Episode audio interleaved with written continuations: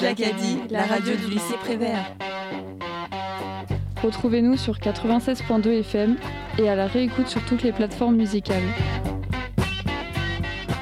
Bonjour à tous et bienvenue dans ce format spécial consacré à l'énergie nucléaire. Aujourd'hui, j'ai en face de moi plusieurs lycéens venus débattre pour savoir s'il faut relancer l'énergie nucléaire ou au contraire l'arrêter définitivement. Ce débat est à l'initiative de Félicien, élève en terminale, et de Monsieur Boulot, professeur de physique au lycée, qui ont des propositions parfois divergentes sur le sujet. Parmi nous également un panel de lycéens qui se positionnent différemment sur cette controverse.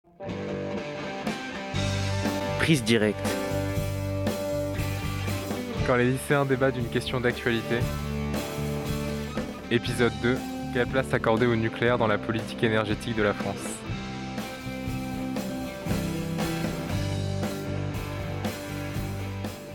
C'est un sujet revenu au cœur des débats. Faut-il relancer l'énergie nucléaire en France? Cette relance pourrait permettre d'atteindre la neutralité carbone en 2050, car rappelons que les centrales nucléaires n'émettent aucune émission de CO2. C'est en tout cas le projet du président Emmanuel Macron qui a annoncé un plan de relance du nucléaire à Belfort pour atteindre les objectifs de neutralité carbone. Alors concrètement, en quoi consistent ces annonces? Tout d'abord, la construction de six nouveaux réacteurs nucléaires EPR d'ici 2050. Le premier réacteur nucléaire devrait arriver pour 2035. Le président dit pour justifier son choix, je le monde de demain sera plus électrique. Nous devons être en mesure de produire jusqu'à 60% d'électricité en plus qu'aujourd'hui. Et la clé pour faire cela de la manière la plus sûre, c'est de développer les énergies, les énergies, renouvelables et le nucléaire. Je pose donc ma première question euh, pour ce débat. Félicien, bonjour. Faut-il relancer la construction des centrales nucléaires en France? La parole est à vous. Je pense qu'il faut relancer la construction de centrales nucléaires parce que selon moi, c'est une énergie qui est considérée actuellement comme euh, une énergie de transition, aussi pour moi une énergie très euh, décarbonée, et qui, donc, euh, je vous ai donné tout à l'heure un panel de chiffres qui permet, et qui ont de sources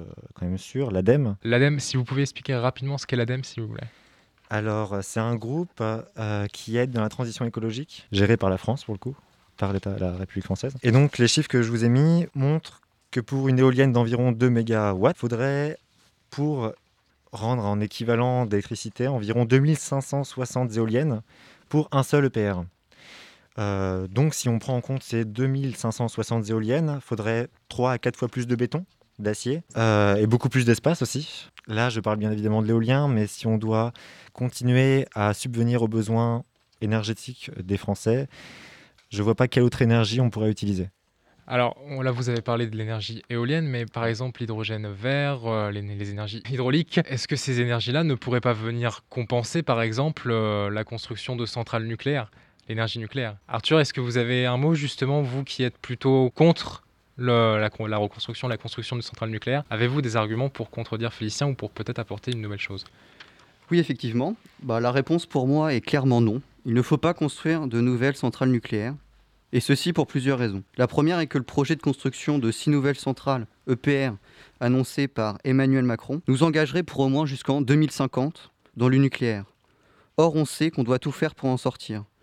Les coûts déjà de construction et d'entretien des centrales sont exorbitants, et ce qui va irrémédiablement augmenter le coût de l'électricité pour les consommateurs. En plus, on peut s'interroger sur son réel bienfait écologique. Certes, l'énergie nucléaire n'émet que très peu de gaz à effet de serre, ce qui semble un atout pour contrer le réchauffement climatique. Mais ces déchets nucléaires, en revanche, peuvent être très problématiques pour l'environnement. En effet, ces déchets peuvent avoir un taux de radioactivité très élevé pendant plusieurs centaines de milliers d'années. Pour répondre à ce problème, des politiques proposent par exemple d'entreposer les déchets nucléaires en attendant de nouvelles découvertes scientifiques.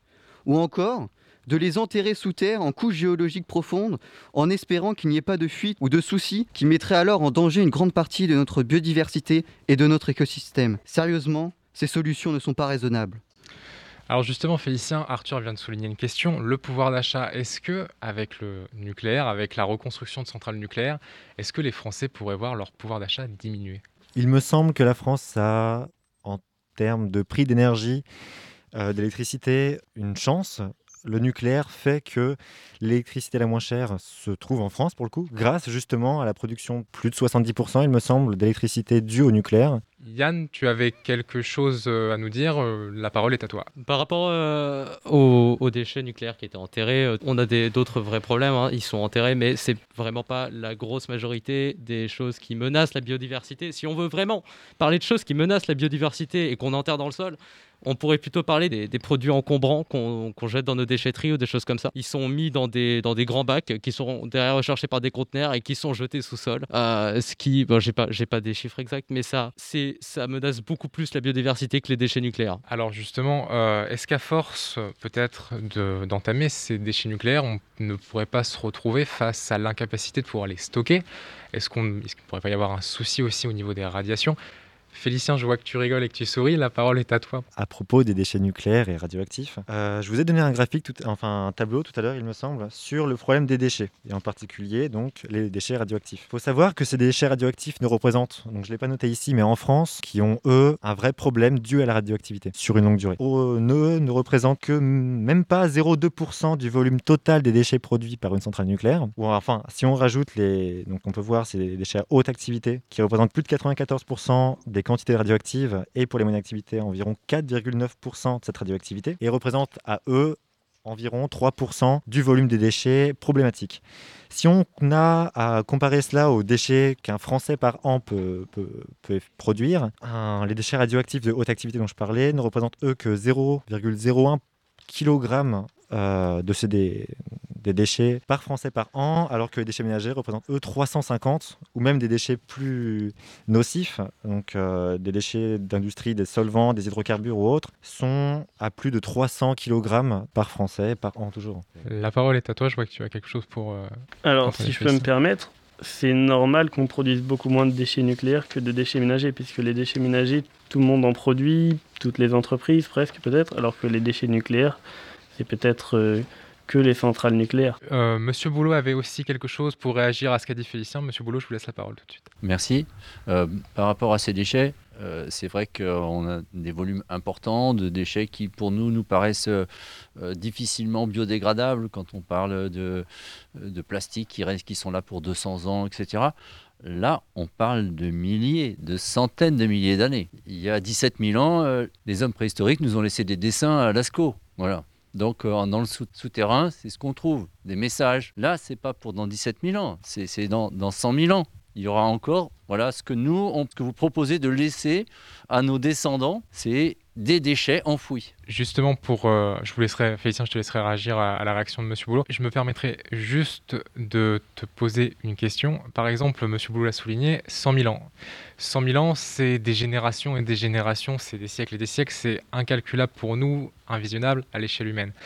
Comment, dans 100 000 ans, on peut savoir si nos descendants, nos descendants très lointains, pourront comprendre qu'à une zone précise, géographiquement située, il y a plusieurs milliers de déchets nucléaires hautement radioactifs. Donc, euh, si on suppose que notre société perdurera jusqu'alors, parce qu'on parle quand même donc bien de plusieurs centaines de millions de, milliers d'années, les déchets sont enfouis à plus de 400 mètres de profondeur, dans des conditions particulières, euh, sous des milieux de stockage donnés. Le sol a été étudié pour justement stocker ces déchets, pour empêcher toute potentielle contamination radioactive euh, à la surface de la biosphère. Ça a été étudié par des ingénieurs, le projet CIGEO. Je ne peux pas te, te laisser dire ça. Tu dis euh, au présent, euh, ça a été bien calculé, les déchets sont enfouis. Non, aucun déchet n'est enfoui. Aujourd'hui, on est simplement à rechercher. Ça fait 50 ans qu'on produit des déchets sans savoir où on va les mettre. Et on se dit peut-être on pourrait les mettre à Bure, etc. Aujourd'hui, on est en train de s'inquiéter sur euh, l'arrivée d'une armée à Tchernobyl qui pourrait peut-être bah, réouvrir des contaminations qu'on a enfouies euh, il n'y a, pas beaucoup de temps à l'échelle humaine. hein. Donc euh, voilà. Et là, et là, ça veut dire que ces, endroits que tu dis vont être bien stockés. Si à un moment donné on arrête de les refroidir, la roche va fondre et ça va repartir. Je veux dire, euh, ce sont des déchets qui doivent, qui vont coûter de l'argent pendant des centaines et des centaines d'années. Et puis déjà pour refroidir, et même quand ça commencera à être euh, suffisamment froid pour euh, pouvoir être laissé à l'abandon, ça, ça restera encore dangereux pendant très très Je longtemps. me permets de reprendre la parole. On, on reviendra précisément dans quelques instants, encore quelques minutes, sur le sujet de la reconstruction des centrales. Je laisse la parole à Arthur qui avait visiblement quelque chose à dire et je réorienterai ma question aussi après sur la neutralité carbone. Arthur, Oui, la parole est à euh, toi. Je voulais juste euh, ajouter que aussi nos, déjà aujourd'hui, 13% de nos déchets nucléaires sont stockés en Russie. Est-ce que c'est acceptable? Est-ce que la Russie est euh, un, une- un, état de confiance pour stocker nos déchets C'est inacceptable. Est-ce que Félicien, vous pouvez nous assurer maintenant, dans 100 000 ans, il n'y aura eu aucune fuite, il n'y aura eu aucun dégât et aucune population ne sera morte à cause de ces déchets nucléaires que nous provoquons, alors que d'autres solutions sont possibles?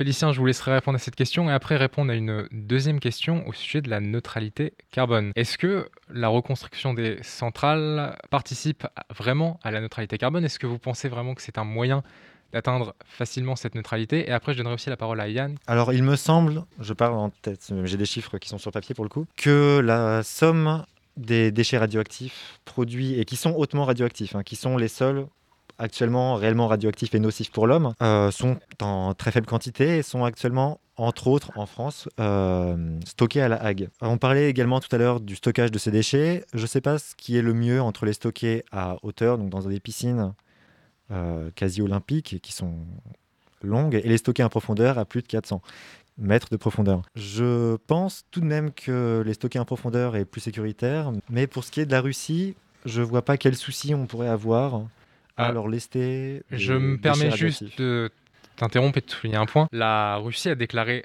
très récemment la guerre à l'Ukraine. Oui, Est-ce qu'on pourrait, imaginer par exemple une potentielle menace atomique qui pourrait aussi libérer par exemple des déchets radioactifs? On voit il y a eu des combats récemment à Tchernobyl. Est-ce que euh, ces combats-là ne pourraient pas induire justement une fuite des déchets radioactifs stockés alors qu'on sait déjà que Tchernobyl a fait beaucoup de, débats en 80 de dégâts en 86 Est-ce que c'est pas un risque? Il y a des risques pour tout, de toute façon. Mais, Donc euh, le, pour- dans le le, ca- non, mais risque- dans le cas de la Russie, je vois pas ce qu'elle pourrait faire de ces déchets radioactifs. Euh, de quels déchets, quels euh, isotopes, pour le coup, sont stockés en Russie? Nous, Je pas courant de ça. Nous reviendrons plus tard justement sur le sujet de la Russie, sur l'indépendance énergétique. Je donne la parole à Parce Yann. comment réutiliser ces déchets? Juste, Je- je nous, y reviendrons, nous y reviendrons juste après. Je donne la parole à Yann qui lève la main depuis tout à l'heure et après je donnerai la parole. Ah, je, vais revenir assez en arrière euh, par rapport euh, au fait qu'on avait parlé de, de solutions alternatives. Euh, on sait qu'on a déjà de l'hydraulique en France, on produit énormément d'hydraulique et on a tous les points intéressants qui sont déjà occupés par l'hydraulique. Donc l'hydraulique, c'est difficilement, on peut diffi- difficilement aller plus loin. Une des vraies solutions qu'on pourrait avoir, ce serait le solaire. Le solaire, on peut encore faire énormément de progrès. On voit des progrès qui se font. D'ailleurs, la Chine euh, et tous les autres pays font énormément de progrès. Le problème avec le, solaire, c'est qu'on on est déjà en retard par rapport à ces pays-là, alors que sur le nucléaire, on a une avance qui est assez phénoménale. Après, les déchets, je, vais revenir aussi, les déchets euh, qui restent 100 000 ans, on, a énormément de temps pour savoir comment, les, les recycler ou des choses comme ça. Et par rapport à ces choses-là, on, a énormément de temps pour les recycler, évidemment. Enfin, pour voir des solutions pour les recycler, toutes des choses comme ça. C'est comme, c'est comme par exemple les voitures électriques dans lesquelles on a du lithium qu'on sait pas recycler, des choses comme ça. Et les solutions, enfin ce qu'on nous apporte, c'est euh, qu'on trouvera le temps de voir comment les recycler ou toutes des choses comme ça. Donc peut-être une solution sur le long terme, comment s'occuper de ces déchets euh, à l'avenir. Je te donne la parole tout de suite. Du coup, tu avais quelque chose à dire. euh. C'était pour revenir euh, sur le stockage en Russie des déchets. Alors on disait euh, à quoi est-ce qu'ils pourraient servir à la Russie? Pour moi, je pense pas qu'ils leur trouveront une utilité, mais je pense que ça pourrait être un outil de pression, surtout euh, voyant ce qui se passe en ce moment sur l'Europe. Euh, ça me semble pas forcément être une bonne idée de, de confier des tâches comme ça euh, à la Russie. Et pour revenir sur euh, le stockage euh, des déchets, comme le disait Yann, effectivement, ça peut être une solution temporaire de les stocker en attendant de pouvoir les recycler. Il y a quelque chose dont j'aimerais continuer à parler, que Nathan évoquait juste avant. Donc, comme je l'ai dit, les déchets radioactifs émis par les centrales nucléaires sont très faibles, constituent environ, même pas, il me semble, une piscine olympique, réellement nocif. hein. Euh, et en termes de radioactivité, je ne pense pas que l'électronucléaire soit la plus grosse source de radioactivité sur, euh, actuellement. Euh, J'ai un graphique d'ailleurs hein, de l'OMS, me semble que c'est oui, de l'OMS, qui montre les impacts sur le corps des nocifs, hein, toujours, des différentes sources de radioactivité. La filière électronucléaire ne représente que 0,3% de ce, rayonnement sur le corps. les éléments naturels, l'impact naturel, à lui seul représente 77%. L'alimentation, elle, par exemple, 16%. Hein, L'irradiation d'origine médicale, 20%.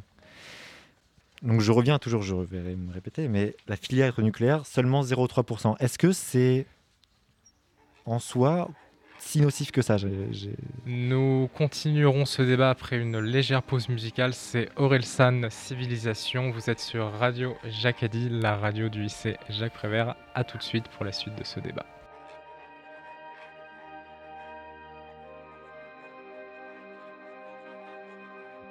Je sais pas comment sauver le monde, et si je savais, je suis pas sûr que je le ferais. J'ai pas grand chose à t'offrir, à part te dire que je suis et ce que je sais. Je crois jamais ce qu'on me dit en premier, les mensonges circulent plus vite que le vrai. J'ai couru après le bonheur, sans prendre le temps de savoir ce que c'est. J'essaie d'avoir un enfant, j'essaie d'avoir autre chose que des regrets. Quand tu verras 2022, je comprendrai qu'ils se mettent à pleurer. Ils disent que tout va s'effondrer, qu'on va y passer dans 3 degrés. Je pensais que la science allait nous sauver, mais j'ai de moins en moins confiance au progrès. Je sais même pas pourquoi je pense à ça, j'y connais rien, qu'est-ce que j'y connais? Que de la data pour les à bâtard, rien J'ai quelques éclairs de génie, mais la plupart du temps je suis teubé. Je connais que les mauvais alcools qui donnent l'alcool mauvais. J'avais peur d'avoir rien compris, maintenant j'ai peur qu'il n'y ait rien à comprendre. Piégé dans notre propre système, prisonnier dans une sauvegarde bloquante. Je viens de là où les darons ressemblent à Cole, je viens de la campagne normande. Ils aiment juste les bonnes affaires, tout ce qu'ils veulent c'est voir l'émission de la brocante. Maman m'a dit s'il y a des pauvres, c'est qu'ils ont mal travaillé à l'école. C'est pas de sa faute, sa mère racontait le même genre de merde à ses gosses. C'est pas de sa faute, sa mère, bref, faut qu'on brise ce putain de cercle. Il est vicieux ce putain de cercle, je peux pas le faire tout seul, faut que tu m'aides. Aide-moi. Marche. Marche avec moi. Apprends-moi. Méga. Méga, méga, méga. Je peux pas le faire tout seul, faut que tu m'aides. Soyons d'accord de pas toujours l'être. Traite-moi comme tu voudrais que je te traite. Réussir sans faire le bien, c'est perdre. Apprends-moi la franchise, me juge pas, j'aurais moins envie de mentir. On m'a dit, sois fort, faut devenir un homme. Rappelle-moi que ma force c'est d'être sensible. Quand la vie n'a pas de sens, aide-moi à lui en donner un. Écarte-moi des mauvais chemins. Rappelle-moi qu'on peut croire qu'on est personne à trop vouloir devenir quelqu'un. Aide-moi à trouver l'équilibre. Grandir n'est jamais fini. Je sais mieux donner les conseils que les suivre. Un jour on va mourir, tous les autres on va vivre. Oublie le futur, c'était avant. Oublie le futur d'avant. C'est pas sûr qu'on soit dans. Apprends-moi le pardon, la patience. Faut qu'on soit meilleur que nos parents. Faut qu'on apprenne à désapprendre. Je veux pas croire que le temps est avant. Qu'on soit juste une valeur marchande. Avant, je rêvais de quitter la France. Fais rester, je préfère qu'on la change. Mélange vieille et nouvelle croyance. Mélange humanisme à la science. Évidemment, c'est plus comme avant. Faut te faire une raison, c'est le concept du temps. Le monde est en mouvement. Porte-moi dans le courant. Prends mon pouvoir, la tentation est trop grande. Prends mon ignorance. Je dois mettre un nom sur les choses pour les comprendre. D'avoir un enfant, j'essaie d'avoir une civilisation. Je peux pas faire tout seul, va falloir qu'on fasse ensemble tout se transforme, rien ne se perd. J'ai pas fait que des choses dont je suis fier. Je peux devenir meilleur, je peux pas revenir en arrière. J'étais tout seul, on est des milliers. Bientôt vous allez tous m'oublier. Désolé, mais je vais devoir vous quitter. Dis-toi seulement qu'on a kiffé. Hier c'était hier, aujourd'hui j'efface les dettes. Hein. J'échangerai pas ce que j'ai contre la jeunesse éternelle. Hein. On a fait ce qu'on a fait comme on l'a fait, mais on l'a fait. Hein. Tout se transforme, rien ne se perd. Ombre et lumière.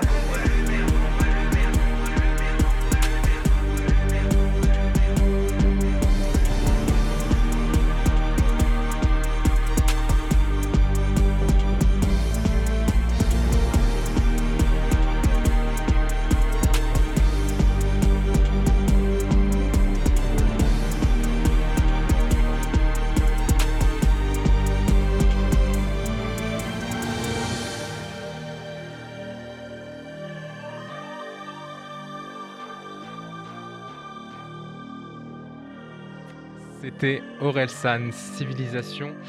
Merci à tous d'être présents. Euh, nous allons revenir sur un point qui n'a pas été abordé avant la pause musicale, le côté économique. On le sait, ces centrales nucléaires ont appris, ont appris assez exorbitant. Félicien, je vous ai posé la question tout à l'heure, vous avez répondu à temps. Cette fois-ci, vous ne pouvez plus échapper à la question pourquoi et comment envisager d'investir de telles sommes dans le nucléaire? La parole est à vous.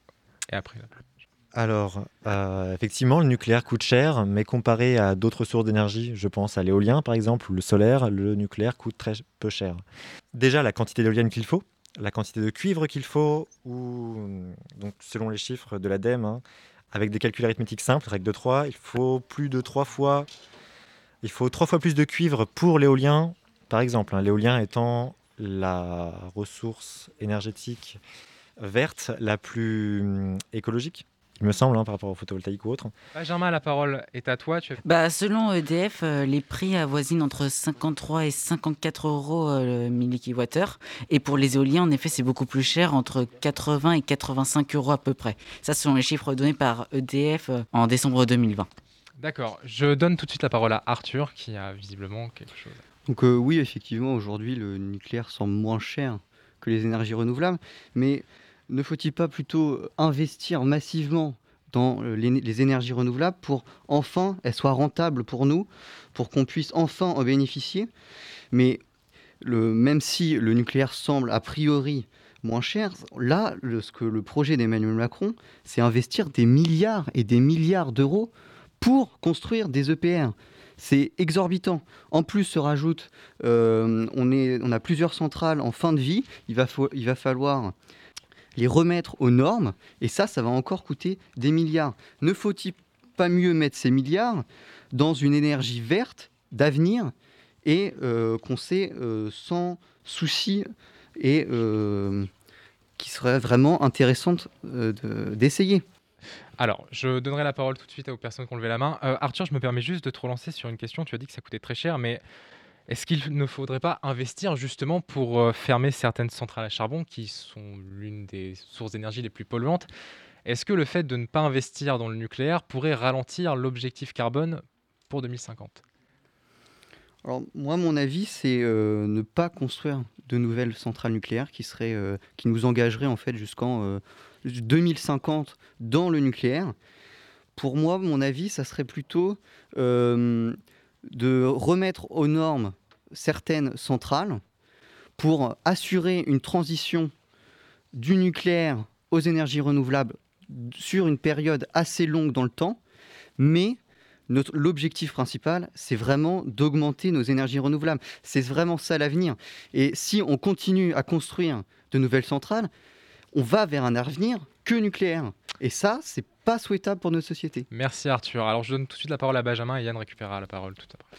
Bah, faut savoir qu'en France, on possède 58 réacteurs nucléaires, ce qui en fait le deuxième pays le plus nucléarisé au monde, après les États-Unis avec 99 mais il euh, faut savoir qu'on en dispose 19 des centrales nucléaires. Donc oui, faut pas en construire parce que sinon, ça va encore aggraver les cas. Imaginez un scénario catastrophe et une fuite radioactive. Les populations pourraient être touchées et tout. Donc euh, moi, je suppose que arrêtons de construire les centrales nucléaires et euh, je rejoins l'avis d'Arthur que de se favoriser sur les énergies renouvelables du coup. Donc visiblement, Benjamin est plutôt inquiet aussi des fuites nucléaires. Yann, je te donne la parole tout de suite. Tu voulais réagir aux propos de, de Félicien ou d'Arthur peut-être? Euh, Je te laisse tout de suite. Non, je voulais surtout réagir euh, par rapport au fait, par rapport au coût en fait d'une centrale nucléaire. Euh, faut savoir, bah, merci Félicien d'avoir fait d'excellentes fiches. Hein, donc je, vais citer. Il faut 2560 éoliennes pour produire l'équivalent d'une seule, d'un seul réacteur, d'un seul réacteur nucléaire. Donc quand on construit des réacteurs nucléaires, notre but aussi en tant que, en tant que nation, c'est d'être indépendant, euh, d'être indépendant au niveau de ses énergies. Bon, on peut pas être indépendant au niveau de toutes nos énergies. Hein. c'est l'exemple avec le gaz ou le pétrole, on n'en a pas en France. Là, pour l'instant, on, est sur, euh, on est sur les énergies électriques. On essaie au maximum d'être indépendant, euh, de, on essaie au maximum d'être indépendant de toutes ces énergies, de toutes ces énergies en par exemple en faisant des voitures électriques, hein, même si c'est absolument pas écologique. On essaie de s'émanciper du pétrole euh, qui nous est fourni principalement par les Russes et par les Finlandais. Hein, les Finlandais étant les premiers fournisseurs de pétrole et de gaz pour la France. C'est une alternative. C'est une alternative de s'émanciper de ces pays au niveau de, toutes ces choses, en par exemple donnant des aides aux, euh, aux ménages pour qu'ils puissent acheter une voiture électrique. Derrière, avoir les ressources pour pouvoir gérer toutes ces voitures électriques, parce qu'avec juste quelques centrales nucléaires ou quelques éoliennes, hein, ce qui sera encore pire parce que ça produit encore moins d'électricité qu'une centrale nucléaire, de pouvoir gérer toutes ces ressources, toutes ces ressources électriques. Euh, par exemple, on pense aussi aux plaques de cuisson, aux plaques de cuisson électriques. Ça va demander énormément d'électricité et on ne peut pas gérer tout ça juste avec des éoliennes ou quelques centrales nucléaires. Merci euh, Yann, pardon. Je me tourne maintenant vers le public. Euh, vous avez entendu le débat depuis le début de l'intervention de nos intervenants. Est-ce que, par exemple, une potentielle fuite nucléaire, justement de ces déchets-là, vous fait peur? Je vous donne tout de suite la parole. Est-ce que quelqu'un voudrait réagir dans le public? Quelqu'un qui serait prêt à parler, à donner son avis? Peut-être juste réagir aussi au aux propos des chroniqueurs. Est-ce que quelqu'un voudrait parler? Bah ouais, ça fait quand même peur parce que bah comme on l'a dit, euh, si la température n'est pas euh, régulée, bah les roches vont fondre et ça va revenir euh, à la surface et contaminer beaucoup de personnes, voire de territoires, la faune, la flore. Donc ouais, ça fait peur. D'accord. Alors, je me permets maintenant de relancer sur le... une dernière question sur la gestion des déchets. oui, Monsieur Boulot, oui, vous voulez souhaiter Si c'est possible de revenir une dernière fois quand même sur le, sur le côté euh, financier. L'électricité euh, française a été longtemps fabriquée avec du nucléaire et ça a permis euh, à la France d'avoir une électricité pas chère. C'est vrai, ça a été vrai, voilà, parce qu'on a comparé à des, énergies autour. Voilà. Aujourd'hui, le nucléaire devient de plus en plus, plus cher, pendant que l'éolien, le photovoltaïque devient de moins en moins cher. On est arrivé à un moment de croisement et on pense que voilà, il est absolument pas intéressant financièrement, au-delà des déchets, des choses comme ça, des risques. Voilà. Financièrement, c'est un investissement énorme pour une production qui va nécessiter beaucoup de soins, qui n'est pas réversible. Voilà. Pour l'instant, on n'a pas encore réussi à démonter correctement une centrale nucléaire. Alors qu'on sait démonter, on, ne sait pas, on, ne sait pas les, on, on sait les arrêter, mais on ne sait pas les démonter. Il y a eu plusieurs exemples en Bretagne, même euh, Brennelis n'a pas été entièrement démonté. Aux États-Unis, il me semble. Félicien, est-ce que, vous, avez, Félicien, est que vous avez un exemple concret de centrale nucléaire qui a été démontée bah, À Brennelis, elle n'a pas été démontée. Le cœur, le cœur est toujours présent. Je suis breton, on s'est battu il y a 40 ans contre Plogoff. Je veux dire que voilà. Alors, tout de suite, la parole à, alors, à Arthur qui avait d'abord levé la main. Arthur, tu souhaitais réagir peut-être euh, sur, un des propos? Euh, Déjà sur Fessenheim. Il faut savoir qu'elle a été fermée depuis 1978 et euh, elle n'est toujours pas démantelée. Euh, ça nous coûte encore de l'argent d'entretien. Donc voilà, c'était juste pour dire que ce problème-là n'est toujours pas résolu pour, euh, pour ceux qui soutiennent encore la centrale nucléaire. C'est vraiment un vrai problème. Donc je voulais aussi ajouter qu'il y a vraiment un problème aussi d'éthique et de morale face à l'exploitation qu'on fait subir à des milliers d'enfants et d'adultes africains dans les mines d'uranium. Est-il acceptable au XXIe siècle qu'un enfant meure tous les jours dans les mines pour faire tourner nos centrales nucléaires? Clairement, la construction de centrales nucléaires est une erreur et il faut le plus vite en sortir. Alors, je, laisserai Félicien réagir une dernière fois sur ce thème-là et après nous aborderons la sortie du nucléaire. Si la France sort du nucléaire, comment prendre notre indépendance? Énergétique, notamment avec le gaz russe. Euh, Félicien, la parole est à toi si tu veux réagir. Bon, alors pour ce qui est du nucléaire, Arthur justement a parlé avant de l'exploitation des enfants. Je vais revenir sur plusieurs points, mais d'abord l'exploitation des enfants. Euh, pour faire l'équivalent d'un cylindre d'un centimètre de hauteur en uranium pour le produire, il faut, enfin lorsqu'on l'utilise dans une centrale nucléaire, l'équivalent en pétrole est de 600 litres environ et l'équivalent en charbon est d'une tonne.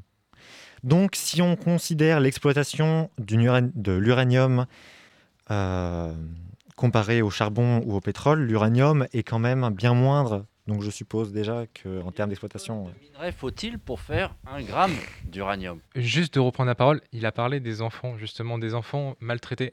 Toi, justement, est-ce que euh, tu prends cette considération en compte? Est-ce que tu, pour toi, vraiment, la, la maltraitance des enfants, notamment dans ces mines, dans ces centrales, est-ce qu'elle est réelle pour toi? Est-ce que tu crois en ces propos? Alors d'ailleurs, j'aimerais bien savoir d'où sont ces sources. Mais moi, j'aimerais Arthur, ça. Le Monde, France Info. Le Monde, France, Info, donc. Euh, et qu'en est-il du coup de l'exploitation des, aimants permanents pour l'éolien ou du silicium pour euh, les panneaux solaires Mais c'est pas qu'un problème sur le nucléaire là que je soulève là, c'est vraiment un non, problème bien, mais qu'est-ce qui est le moins dangereux sur nos énergies, mais pas, pas non plus que sur le nucléaire. Mais là, parce qu'on va pas aller dans le aller avec du vélo pour l'électricité. L'uranium, ça concerne que le nucléaire. Arthur, je me permets juste une dernière question, vraiment, Félicien. Là, encore une fois, les enfants.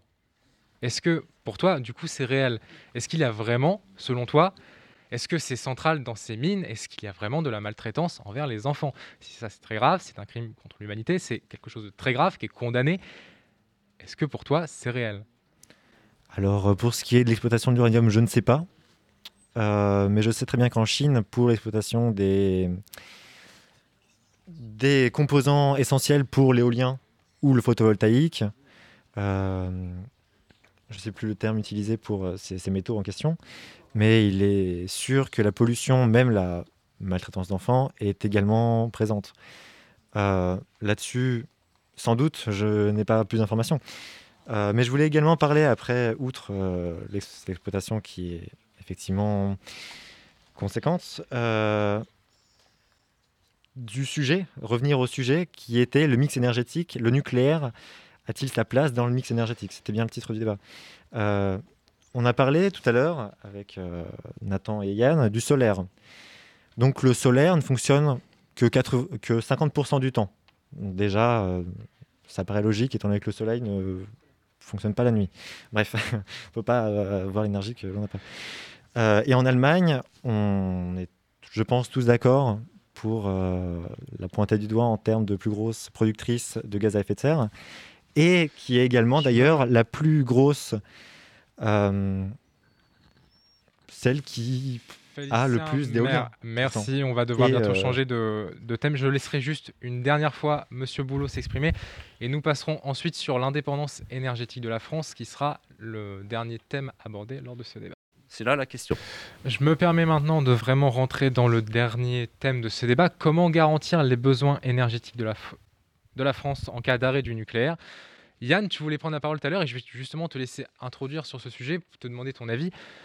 On le sait aujourd'hui, par exemple, l'Allemagne dépendait beaucoup, euh, et on l'a appris lors de la crise ukrainienne qui vient d'éclater, du gaz russe. Comment faire en sorte, si le nucléaire s'arrête, que la France prenne son indépendance énergétique, ou du moins qu'elle devienne plus indépendante? Alors déjà, on va, s'éloigner du cas, euh, du cas allemand, parce que par, euh, par, euh, par déontologie, par, par, je, par je ne sais quel, je, ne sais quel moyen, enfin par je ne sais quelle rationalité, ou euh, inhumanité, euh, l'Allemagne a coupé son réseau de gaz vers la Russie, ce qui va amener une hausse des prix de l'énergie en Allemagne. Mais c'est un autre débat. Hein, mais c'est juste pour dire que l'Allemagne est un très très mauvais exemple à prendre. Euh, sur les sur, l'indépendance énergétique. Je me permets juste de souligner quelque chose. L'Allemagne a décidé de couper ses relations-là avec la Russie au vu de la guerre ukrainienne qui vient d'éclater, effectivement, c'est un sujet à part, mais rappelons qu'il y a quand même eu des vies humaines en jeu. Je me permettais juste de faire cela, je te laisse reprendre tout de suite. Effectivement, la guerre ukrainienne est un, un débat assez euh, euh, avec des pentes assez glissantes, effectivement, hein, mais c'est quelque chose de beaucoup plus profond. Hein, donc juste avancer le fait qu'il y ait des vies en jeu. C'est faire un hors-sujet, euh, selon moi, mais on va pas s'avancer là-dessus. C'est un autre débat. Effectivement, on relance, mais on rappelle juste que si l'Allemagne a coupé ces fonds-là, c'est effectivement dû à cette crise, dû à l'envahissement de la Russie en Ukraine. Je te laisse du coup répondre. Comment faire en sorte, en France, que la France, justement, prenne son indépendance en termes d'énergie? Bah, j'avais déjà dit précédemment euh, que bah, on dépendait énormément euh, des gaz russes et des gaz finlandais, hein, comme on dépend énormément du pétrole, du pétrole russe et d'autres pays. Hein, euh, je sais pas, euh, en Europe, je sais en tout cas qu'on n'en produit pas. Hein. donc on est obligé de l'importer euh, d'autres pays comme la Russie, je l'ai énoncé précédemment. et le nucléaire, ça peut nous apporter une bien meilleure. Donc déjà, on sait que toutes ces choses qui sont, qui sont les, les, centrales à charbon ou autres, on va même pas en parler parce que ça pollue énormément et ça n'apporte que très peu d'énergie. Euh, mais tout ce qui est centrale nucléaire, ça peut nous apporter énormément d'énergie et ça nous apporte surtout de l'électricité, ce qui permet de nous émanciper euh, au niveau de la Russie ou tous ces autres pays qui produisent du pétrole de leurs énergies. Hein, on pense par exemple aux voitures qui produisent énormément de pétrole. Euh, et faire des voitures électriques, même si c'est absolument pas écologique, je suis tout à fait d'accord, les batteries en lithium, tout ça, ça nous permet de, de, de nous émanciper par rapport à tout ça. Euh, Félicien, du coup, je te donne la parole tout de suite et Nathan aura la parole juste après. Euh, justement, comment faire en sorte, est-ce que tu pourrais déjà réagir au propos bah de Yann Oui, déjà, je voudrais réagir au propos de Yann. Et comment faire en sorte que la France prenne son indépendance énergétique? Euh, Je suis d'accord avec lui, mais il y a quelque chose que, qui, je pense, n'est pas à passer, c'est les, la, pas la production de charbon, l'utilisation de charbon à des fins électriques. parce que l'Allemagne, je pense, n'est pas un cas à passer, c'est un cas concret. Euh, L'Allemagne est le pays qui possède le plus d'énergie dite renouvelable, genre éolien ou panneaux photovoltaïques. Mais qu'est-ce qui se passe lorsque, en dehors des temps où il n'y a pas de vent et pas de soleil, l'on souhaite avoir l'électricité? Comment l'Allemagne fait-elle? Elle a soit recours à de l'énergie euh, venant de France, qu'elle euh, fait venir à travers donc, énergie produite par le nucléaire, hein, bien sûr. Parce que le nucléaire, au contraire de l'éolien et du photovoltaïque, est lui pratique car est sur demande. On peut le produire sur demande. Et l'Allemagne est aussi le plus gros producteur de gaz à effet de serre. Ah bah, parce qu'en effet, lorsque l'Allemagne ne veut pas faire appel au nucléaire français, euh, celui-ci se retrouve face à l'inéluctable il est obligé d'utiliser des centrales à charbon. Qu'est-ce qui est le mieux, franchement? Le nucléaire ou rester sur une énergie renouvelable qui n'est pour l'instant pas assez avancée pour moi, car il n'est pas possible de la stocker? Il n'est pas possible non plus, enfin pas suffisamment possible de la stocker, et euh, découle forcément par une plus grosse pollution. Félicien, merci. Euh, Nathan, je te laisserai du coup réagir euh, aux propos de Félicien et peut-être donner ton avis aussi sur l'indépendance énergétique en France. La parole est à toi. Alors, certes, si on utilise trop l'éolien et le solaire, on aura de l'électricité de façon trop discontinue, sachant qu'on ne peut pas la stocker. On ne sera pas du tout indépendant énergétiquement. Mais euh, si on se repose trop sur le, sur le nucléaire, l'énergie sera produite en France, mais du coup, on sera indépendant de l'uranium, qui lui n'est pas produit en France, mais en Afrique, comme on vient de le dire. Il y a différents projets qui permettent, entre autres, euh, de réutiliser euh, les isotopes venant des, de, centrales nucléaires. Des projets qui ont été arrêtés, mais qui sont tout à fait, euh, qui est tout à fait possible de relancer. Donc, le nucléaire est toujours, hein, pour moi, euh, sauf si on m'apporte contradiction, euh, la solution qui permet le plus d'être, euh, de permettre notre, Merci notre autonomie. Nathan et Félicien d'avoir réagi juste après. Euh, Benjamin, je te donne la parole et la parole sera donnée à Arthur juste après. Benjamin, c'est à toi. On n'a pas sauté euh, d'autres ressources car hormis l'éolien et le solaire, on peut avoir aussi l'eau, notamment les barrages hydrauliques qui peuvent euh, être très utiles pour produire de l'électricité parce qu'on possède beaucoup de lacs en France, euh, notamment le lac de Serponçon qui est situé dans les Alpes. Mais euh, oui, honnêtement, le nucléaire, alors pour moi, il faudrait l'arrêter pour plus tard, honnêtement, parce que certes, ça nous fait réduire du carbone, mais bon, le nucléaire, à tout moment, quelque chose peut se passer. Donc moi, je préfère que on quitte le nucléaire et qu'on passe à des énergies renouvelables telles que l'eau, le soleil et le vent. Alors Arthur, la parole est à toi. Et Félicien, je te poserai une question ensuite sur l'hydrogène vert et notamment les 7 milliards d'euros qui seront investis par Emmanuel Macron lors de son potentiel. Euh, Arthur, la parole est à toi. Selon moi, comme euh, je rejoins un petit peu l'avis de Benjamin, selon moi, il faut donc opter pour une transition du nucléaire au renouvelable sur une période assez longue. Cela consisterait alors de ne pas construire de nouvelles centrales nucléaires, mais de prolonger plutôt la durée de vie de certaines pour 10 ou 20 ans sous contrôle de l'autorité de sûreté nucléaire ASN. Il faut- faudrait aussi bien sûr renforcer la recherche et augmenter les énergies renouvelables qui vont être primordiales pour sortir du nucléaire. Je pense qu'il faut tendre, tout en étant réaliste, vers une fin du nucléaire au profit des énergies renouvelables. Avoir un discours ambitieux n'est pas non plus à rejeter, car il peut nous permettre d'agir ensemble sur un projet, sur cette idée qui nous concerne tous. Oui, nous le pouvons et c'est maintenant qu'il faut agir. Ma question est la suivante. Euh, L'hydrogène vert, 7 milliards d'euros, euh, c'est une somme conséquente, notamment en termes d'énergie. 7 milliards d'euros dans l'hydrogène vert, est-ce que tu peux nous donner un avis là-dessus? Est-ce que l'hydrogène vert ne pourrait pas être aussi une, une alternative pour le nucléaire? Je vais apporter une petite information technique. Voilà. Donc, euh, l'hydrogène, c'est un stockage momentané euh, de l'énergie, voilà, sous forme de, euh, de molécules qui sont euh, séparées, ces molécules d'eau qui sont séparées. D'un côté, H2O, H2O devient H2 et O2. Donc, euh, c'est exactement comme quand on repompe de l'eau du lac de Sarcanson là, pour le remettre en haut. Comme ça, si le lendemain on a besoin d'électricité, on peut la laisser redescendre à nouveau. Donc, ce n'est qu'un- qu'une forme de stockage. L'avantage, c'est que c'est une forme de stockage que l'on peut transporter.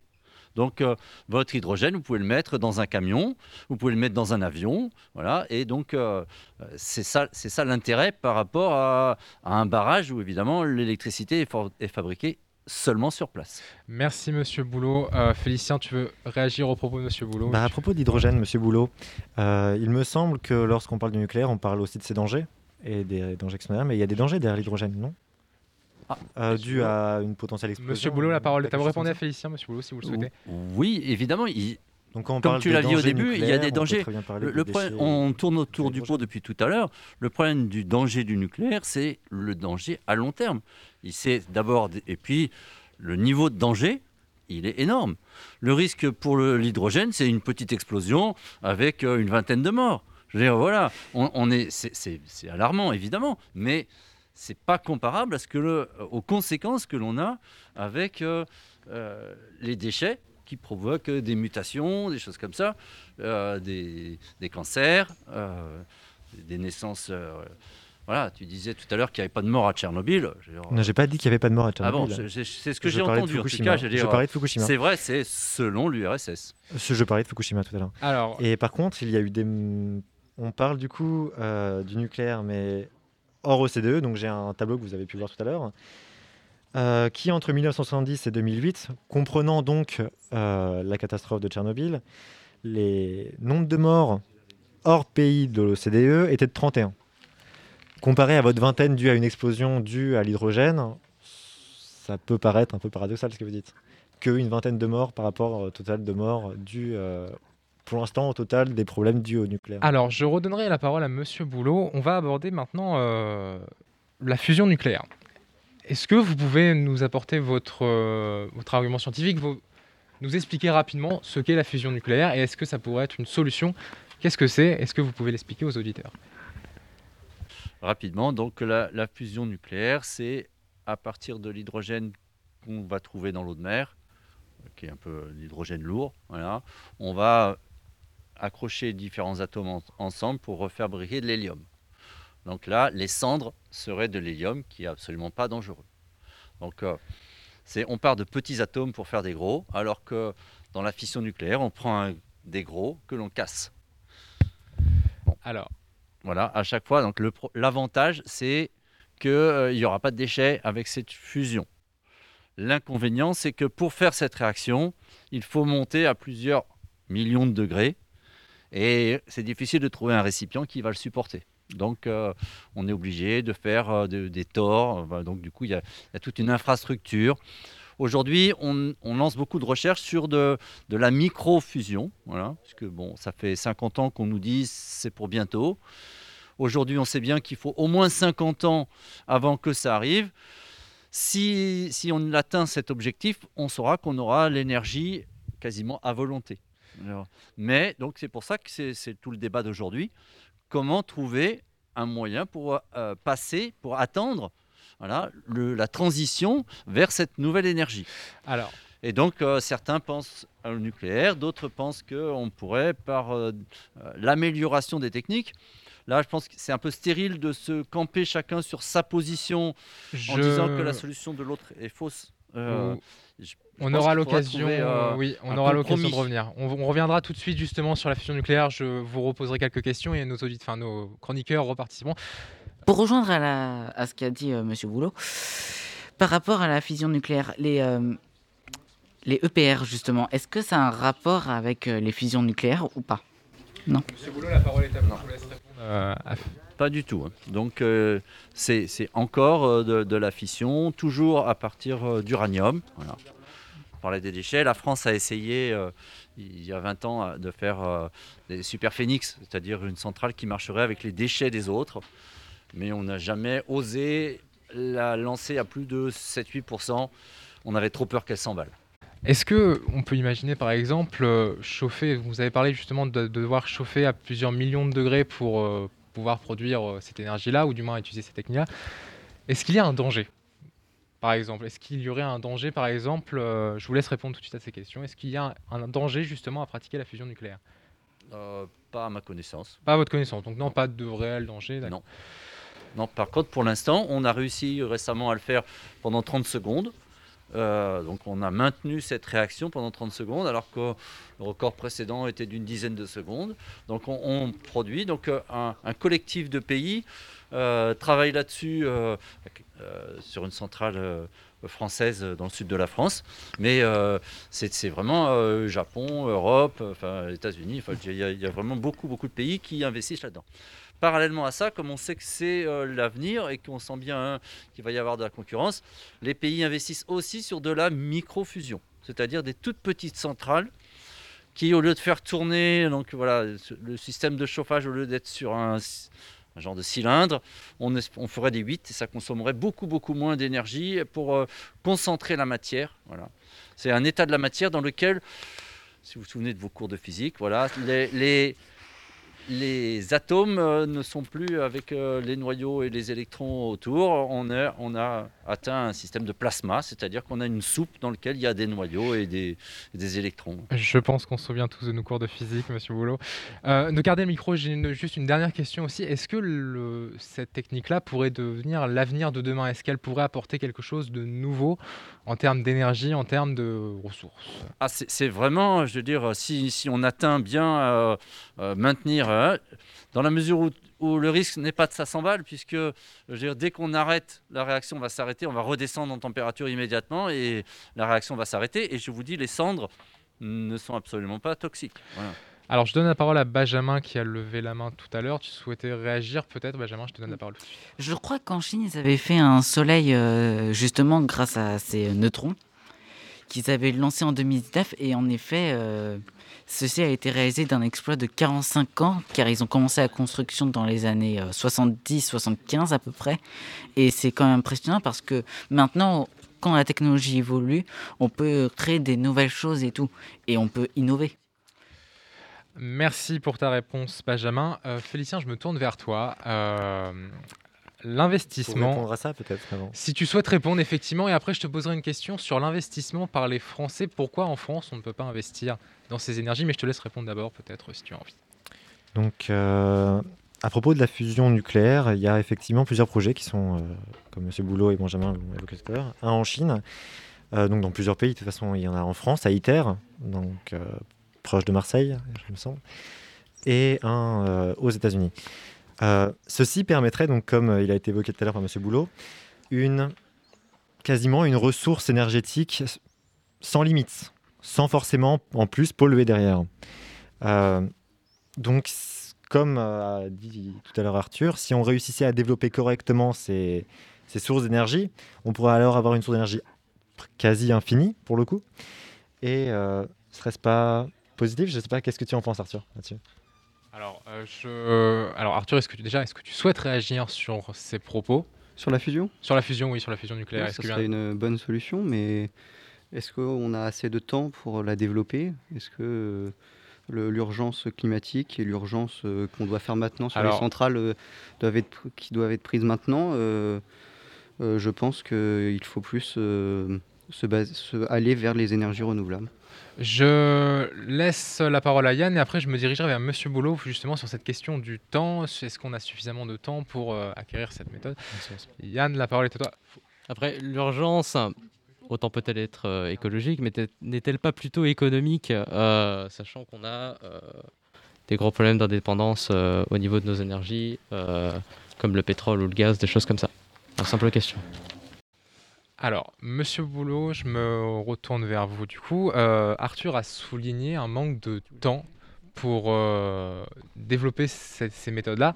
Est-ce que le temps est vraiment un souci pour la fusion nucléaire? Oui, vraiment, là, les scientifiques, pour eux, euh, ils disent bien qu'ils font de la recherche, voilà, qui pourra être utile peut-être à la fin de ce siècle, voilà, ou au siècle prochain. Voilà, donc euh, c'est utile, hein, je veux dire, euh, et ils y travaillent, mais en aucun cas c'est pour eux euh, une substitution ou une solution, par exemple, pour lutter contre le réchauffement climatique. Hein, je veux dire. D'accord, donc c'est surtout de la recherche scientifique. C'est de la recherche, évidemment. Comme toute recherche, on espère bien trouver. Mais euh, voilà, moi quand j'étais étudiant déjà, c'était des grands projets, on imaginait, et bon, c'est très intéressant parce qu'à chaque fois qu'on avance un peu, on découvre euh, des nouvelles difficultés et on sait qu'on trouvera de nouvelles difficultés sur le chemin, même si on avance bien. Voilà. Mais euh, les scientifiques ne proposent pas, hein, c'est le principe du scientisme un peu. Pendant longtemps, les gens ont dit euh, on s'en fout du réchauffement climatique, la science va trouver des solutions. Voilà. Et bon, il faut arrêter, et c'est pour ça que c'est intéressant cette démarche citoyenne d'aujourd'hui, de discuter sur ça, parce qu'il faut prendre nos responsabilités dans le présent. Et euh, voilà. Et c'est pareil, donc bah, forcément, ces choix de, de, déchets à long terme font très peur. Voilà, c'est un peu reculé. Merci Monsieur Boulot. Alors du coup Félicien, je me retourne vers toi pour te poser ma question. Euh, dans les pays scandinaves, les habitants ont la possibilité d'investir dans différentes formes d'énergie, dont l'énergie éolienne. En France, ce n'est pas possible, ou très peu. Pourquoi Et est-ce que ça ne pourrait pas être une solution, par exemple, alternative, un, autre exemple, au nucléaire? Euh, Une solution, je ne pense pas. Après, euh, tu parles bien de l'éolien. Et du photovoltaïque Surtout, voilà, ce qui est surtout actuel, c'est-à-dire les panneaux photovoltaïques et l'éolien. Voilà. Donc, euh, ça, je ne pense pas. Surtout, peut-être, comme disait Yann tout à l'heure, une lobby économique, un intérêt financier qui se retrouve derrière. Parce que bah, là, pour le coup, on va tourner en rond, mais je pense que le nucléaire est bien plus propre en termes de, de production de gaz à effet de serre que les centrales, que l'éolien et le photovoltaïque. Mais, mais, est-ce que ça ne pourrait pas, par exemple, participer peut-être pour réduire tout en gardant le nucléaire, mais au moins réduire? Est-ce que vraiment ça n'a aucune efficacité que les Français investissent leur argent, par exemple, dans l'éolien ou dans les panneaux photovoltaïques pardon? Même au niveau du pouvoir d'achat, par exemple, est-ce que ça pourrait, euh, pour les Français, être un investissement bénéfique pour eux dans leur quotidien, dans leur, euh, dans leur vie? Euh, oui.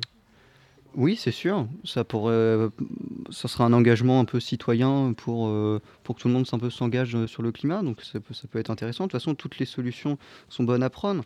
Bonnes à prendre pour, euh, je vais me répéter, vraiment sortir de cette erreur qu'on a fait dans les années 70 de, de s'engager dans le nucléaire. il faut vraiment qu'on en sorte. de façon pas tout de suite brutale, mais dans une transition. Et euh, effectivement, toutes les solutions sont bonnes à prendre pour euh, favoriser ces énergies renouvelables qui sont vraiment l'avenir. Merci Arthur. Je donne la parole à Monsieur Boulot et après je donnerai la parole à Yann. Monsieur Boulot, la parole est à vous. Oui, je, voudrais vous faire part un petit peu de, euh, de résultats donc, qui, ont été publiés en octobre 2021 par RTE, réseau de transport d'électricité de France. Donc du coup, euh, voilà. Euh, ils font différents scénarios pour euh, prévoir, puisque c'est leur métier. Hein. Donc mettre l'infrastructure pour que derrière, voilà. on pense que on, peut diminuer à peu près de 20% la quantité d'électricité en gagnant en efficacité. Tous les appareils que vous avez chez vous, voilà je sais pas, quand vous étiez petit, les voitures, elles avançaient euh, avec 20 euh, litres au 100. Aujourd'hui, euh, vous avez des voitures à 5 litres et on sait qu'on pourra aller peut-être à 1 litre au 100. Donc voilà, ça c'est, on améliore de manière à avoir un meilleur rendement. Donc ça, la science travaille là-dessus et il y a déjà des solutions. Donc c'est pour ça que c'est important de comparer non pas avec les solutions anciennes, mais avec les solutions que l'on voit cette année. on a vu les supercondensateurs pour le stockage, on a vu les steps, on, voit différentes euh, choses qui avancent au niveau des, capteurs photovoltaïques. Aujourd'hui, on les refroidit, on, arrive à faire des coproductions avec en même temps de la chaleur. Enfin, il y a, énormément de choses techniques qui sont prêtes pour le futur, à condition de poursuivre. Euh, voilà. Vous parliez tout à l'heure du problème de la voiture électrique c'est vrai qu'il n'était pas du tout rentable, mais qui va le devenir. Et les, batteries vont devenir propres, etc. Il, y a, il faut continuer à avancer dans ce domaine. Je veux dire. Voilà. Mm. Donc, euh, deuxième chose, donc c'est l'efficacité. Deuxième chose, c'est la sobriété.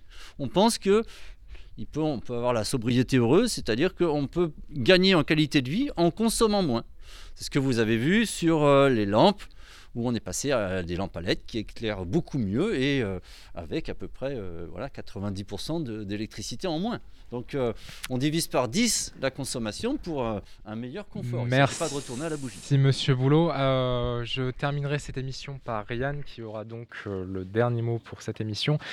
Et nous passerons aussi à un hommage spécial à l'Ukraine juste après. Yann, je te laisse la parole.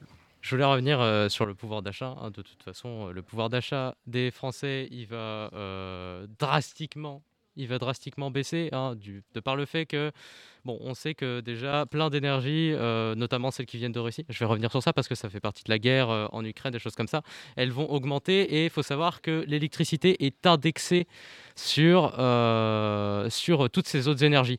Donc, ce qui veut dire que si une autre énergie, style le gaz, le pétrole, hein, on a pu voir que dans les stations essence, ça coûtait beaucoup plus cher, si une de ces énergies va monter en prix, l'électricité aussi fatalement, hein, que, ce soit, que ce soit de l'éolien, que, ce soit du nucléaire, toutes les choses comme ça, c'est une initiative européenne. Ce qui fait que, bah, de toute façon, le pouvoir d'achat, il va monter. Il va monter. Après, la vraie, le vrai, la vraie question, c'est qu'est-ce qui va... Euh, qu'est-ce qui va aider le plus le pouvoir d'achat des Français? Est-ce que c'est le nucléaire? Est-ce que c'est euh, est -ce c'est le nucléaire sur lequel on a déjà énormément de recherches, sur lequel on a déjà des centrales nucléaires qui sont fonctionnelles, même si elles présentent des dangers, comme si on a pu voir. Euh, mais est-ce que ça peut aussi être les éoliens hein, qui euh, on doit produire, comme je l'ai dit précédemment, 2560 éoliennes approximativement pour avoir une centrale, pour avoir l'efficacité d'une centrale nucléaire Est-ce que ça doit être aussi euh, le photovoltaïque euh, où on a un retard monstrueux technologiquement par rapport aux autres pays, comme par exemple la Chine ou est-ce que c'est les autres initiatives qui ont été montrées par M. Boulot, sur lesquelles je ne me prononcerai pas parce que je ne suis je, n'estime que je ne suis pas assez, euh, je ne connais pas assez le sujet de ces énergies-là. Est-ce que la, vraie question sur ces énergies, c'est est-ce qu'elles produisent assez? Est-ce qu'on a assez de place et est-ce qu'on a les moyens euh, de s'en charger? Merci Yann pour ce mot de la fin. Je vous remercie à tous d'avoir participé à cette émission. Je remercie Ambre et Angèle pour avoir assuré la technique et faire en sorte que cette émission se soit déroulée du mieux qu'il pu. Euh, Oriane et Gabriel, je vous remercie également pour euh, avoir fait en sorte que tout se déroule bien. Avant de conclure cette émission, je souhaiterais adresser toutes mes pensées aux familles et aux victimes ukrainiennes tombées sous les armes russes. Ce crime est atroce euh, et entraîne l'Europe et le monde dans l'ombre de la guerre. La Russie devra rendre des comptes et sommes avec les Ukrainiens et l'Europe s'en remettra. Merci à vous. Prise directe. Quand les lycéens débattent d'une question d'actualité. Épisode 2. Quelle place accorder au nucléaire dans la politique énergétique de la France?